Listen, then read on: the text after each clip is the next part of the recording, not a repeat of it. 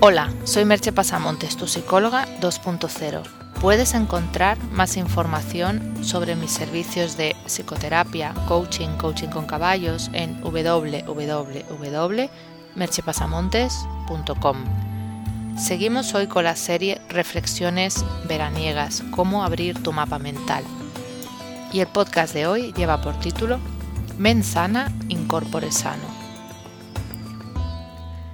Como muy bien explica la Wikipedia, mens sana incorpore sano es una cita latina de Juvenal.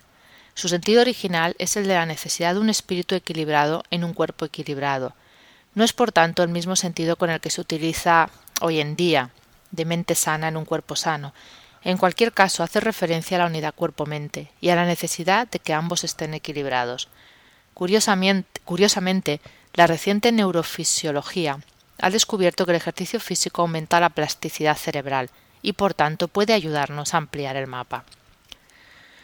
Comenta Punset en su blog que hemos podido demostrar en los laboratorios que por término medio la salud física va pareja con la salud mental.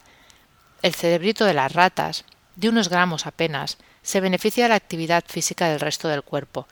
La ratita que ejercita su cuerpo con una simple rueda giratoria durante un par de horas diarias tiene mejor memoria y envejece más lentamente que la sedentaria.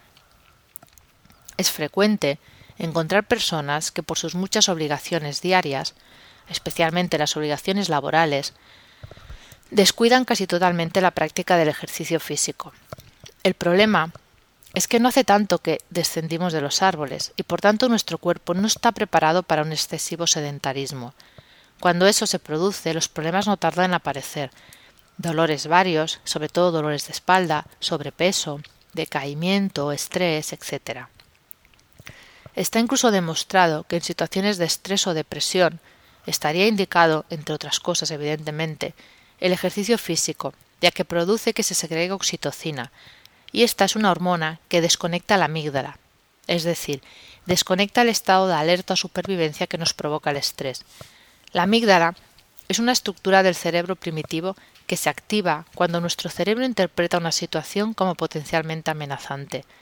Es una de las causas del mantenimiento del estrés y de las situaciones en que perdemos los nervios. La amígdala hace que actuemos impulsivamente, sin pensar. De ahí el eficaz truco de contar hasta diez antes de dar una respuesta agresiva, pues es el tiempo que necesitamos, más o menos, para que la información llegue al cortes y por tanto podamos tomar una decisión racional y no secuestrados por nuestra amígdala. Por eso, una nueva sugerencia veraniega es que empieces a practicar algún deporte o actividad física. Ahora que tienes tiempo y seguramente vas sin prisas, puedes probar, experimentar e incluso hacerlo mal. No es necesario que te conviertas en campeón de nada, ni que consigas un récord, solo que te muevas un poco más. Intenta, si puede ser, que se ajuste a tus características físicas y a tu gusto personal. Porque muchas veces lo que ocurre es que nos tomamos el, ejercicio como una obligación y no como un rato de placer. Y eso hace que lo abandonemos al cabo de poco tiempo. Si además es algo que puedes hacer el resto del año, todo eso, que tendrás ganado. Si el deporte no es lo tuyo, si no te acaba de gustar o no te sientes bueno practicándolo, Puedes bailar, patinar o simplemente caminar a paso ligero. Con 30 o 40 minutos de caminata ligera, tu cuerpo ya empieza a segregar endorfinas. Otra opción es que pruebes alguna disciplina que combine cuerpo-mente, como el yoga, el tai chi, qigong, etc.